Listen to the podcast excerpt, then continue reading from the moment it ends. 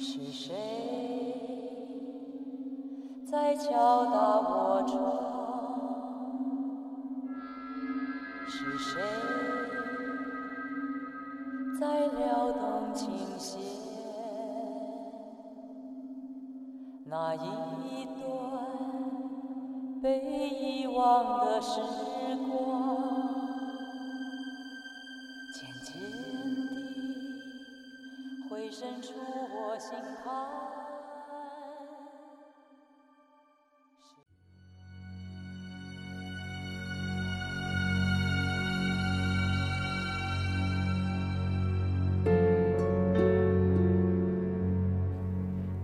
Hello，大家好，欢迎大家来到夜色镇，我是镇长。今天这期节目，我们来给大家分享一件发生在电台里的灵异事件。先说一个关于我以前工作单位的诡异事件。我生活在南方一个附属的省份的省城，刚开始工作的时候。是在省城市有线电视台。九八年的时候，广电局发文，要市电视台、市有线台和各个广播调频合并成市总台，由市有线台和市电视台各出资盖一栋大楼。盖楼这种事儿，肯定是要费不少人的。当然，中饱私囊的同志也是提心吊胆。希望盖楼的过程中不能出事儿，尤其不能出重大的安全事故，不然一件安全事故很可能牵扯出一堆事儿来。可是偏偏事与愿违。两千年年底，市台大楼已经接近完工，部分投入使用的时候，出了件大事儿。当时办公室和机房已经完工了，一楼演播大厅还在装潢施工。出事的当天，管宣传的副市长来大楼视察，看了一圈，觉得很满意。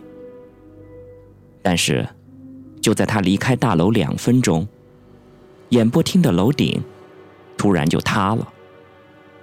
据当时在现场的人说，听到了一连串的巨响，接着和演播厅相连的一楼的门厅的边缘也塌了一大块。出事之后。大楼别处施工的工人赶过来进去救人，而做记者的没有一个敢进去。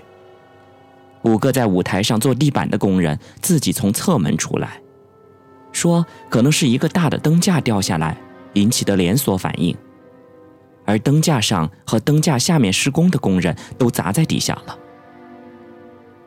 后来公安和消防来的还算及时，折腾到第二天一早，又救出来八个人。埋得不深，主要是被砸伤，没有生命危险。但是有一个工人，找到的时候，就已经被灯架给砸死了。第二天一早，一个没受伤的工人找到了包工头，说，应该还有一个人没有找到。包工头点人数的时候，发现确实少了一个二十不到的小刘，而且当时，他的确在演播厅内施工。于是又组织搜救，找了一天都没有任何的结果。直到一个星期后，演播厅废墟清理完毕，依然没有找到尸体。然后打电话问小刘的老家，可是家人说没有见他回来。别的工人的善后赔偿事宜都做得很顺利，死掉的工人也只赔了三万多。唯独这个生不见人、死不见尸的小刘成了大问题。当时小刘的家人已经得到了消息，赶到台里闹，天天一早在台门口等，只要见到车来就扑上去。不过，闹了三天之后，也就不再来了。据说，也是赔了一笔钱了事。当时的台长危机公关能力相当牛。这不算小的事故，就无声无息的闷了。关于小刘到底是生还是死，当时的说法有很多。有一个比较多的说法就是，他其实没有被埋底下，而是从另外一侧的侧门通过安全梯到地下车库，趁乱跑了。他家里的人其实也知道他还活着，是故意来讹钱的，还说他身体小，本来就怕苦怕累，早就不想干了等等。慢慢的，也就没有人议论这件事儿了。直到新大楼正式投入使用，出事的一个广播台的夜间主持人，主持的是一档夜间热线，从晚上十一点到凌晨一点，都是一些暧昧的话题。有一天下午，他和导播突然被领导叫到办公室去狂批，说：“你们昨天晚上是不是睡着了？为什么从十一点十五分？”到十一点三十分左右这段时间，一点声音都没有。这种事情，在报纸、电台、媒体叫做“开天窗”。广播很少，也几乎不可能出现开天窗的事故。而这个主持人倒霉，偏偏这一天领导出去吃饭，回来的路上听自己台，发现没有声音。主持人和导播回忆说。这不可能啊！那时候我们在接热线呢，是不是领导你车上的广播坏了？领导说：“你放屁！原来上午就有不少热心听众打来电话问为什么这段时间没有声音。”主持人问导播：“是不是因为设备出了问题？”导播说：“不可能，他的眼睛就一直没有离开过音频表，那么长时间没有声音，他是不可能发现不了的。”于是检查设备，发现设备一点问题都没有。而主持人也回忆起这段时间接电话的内容。主持人回忆说，打电话进来的是一个年轻小伙子，说自己十八岁，还没有谈恋爱，就快要死了。主持人以为他要轻生，就语重心长的劝呐劝。可是这个年轻人只是低低的哭，问他为什么死也不说。主持人说：“如果你是失恋了，那不值得死；如果你是得病没有钱治，我们可以发动热心观众给你捐款。”然后年轻人就挂了电话。主持人的播音室在五楼，就在出事的演播厅的正上方。在这里要说一下。我们的演播厅非常高，入口就在一楼，实际的空间占了四层。主持人越想心里越发毛，于是当天就请了假。这个传闻很快就变成了冤魂电话，在台里传播，说打电话的人就是小刘，其实他当时已经死了，被埋在废墟里。愣是没有人发现，现在打电话过来申冤。这事儿一时闹得人心惶惶。过了晚上八点，楼里面就贼空，除了保安，连鬼影子都找不到。而很快，就有了更多的传闻，比如用得好好的磁带莫名其妙的消磁，电梯自己运行等等。一栋好好的楼简直成了猛鬼窝。毫无疑问，这大大影响了正常工作。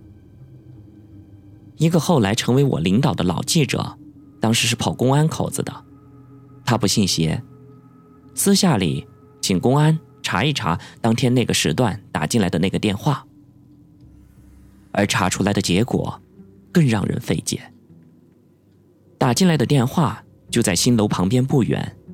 是供电局一个即将搬走的变电所里的房间。房间里放置的是变压器，而门窗锁得好好的，没有被人闯入的痕迹。而外面的小房间里，值夜班的保安是一个五十几岁的老头子。如果真的有人进去，老头肯定是会发现的。可是老头指天发誓的说，不可能有人进去。那么老头？就成了唯一的嫌疑人。可是，一个五十几岁的老头有什么动机打这个电话呢？又如何把声音化妆成年轻人？又有什么本事让那段声音不被播出了？我们这个领导说，他当时也很郁闷，原本以为能露把脸，牛逼一把，结果却弄出了这个事儿。由于查不出结果，但是问题还存在，恐惧的心理仍然也还存在。直到一天，有两个可爱的动物的到来，台里才算是平静了。两千零一年夏天，两只泰国柚木整雕的大象被请进了新楼的一楼大厅。大象没有摆门口，也没有摆正中间。而是摆在了演播厅的入口。演播厅的入口比较靠里面，你刚进一楼大厅是不大能看到的。所以，这两只张开笑口、可爱并抬起右前脚的象，是起不了任何装饰作用的。我相信，在电视台里，新闻八卦流传的速度快过别的任何一个单位。相爷入台的当天就有传闻，这两只象。是从泰国请来的神像，原来是泰国某寺庙里镇寺的，台里斥资两百万请来，作用嘛，当然是镇压邪祟的。也许这是心理作用，也许真的是神像显灵。相爷入台之后，就再也没有发生过诡异的事。晚上加班蹭网蹭空调的人，也逐渐多了起来。但是，我们可怜的主持人，却再也不肯主持那个夜间热线。后来，他几经辗转，竟然从广播跨越到了电视台，另辟一番天地。这也是所谓的“塞翁失马，焉知非福”吧。半年以后，又发生的事情，不知道算不算这个故事的结局。台里三个副台长。由于建台涉及到得到经济问题而下马，保下来两个没有坐牢，进去了一个被判了七年。而进去的那个，正是负责六个演播厅装修和设备购买的。也不知这是斗争失败呢，还是冥冥之中自有天意呢？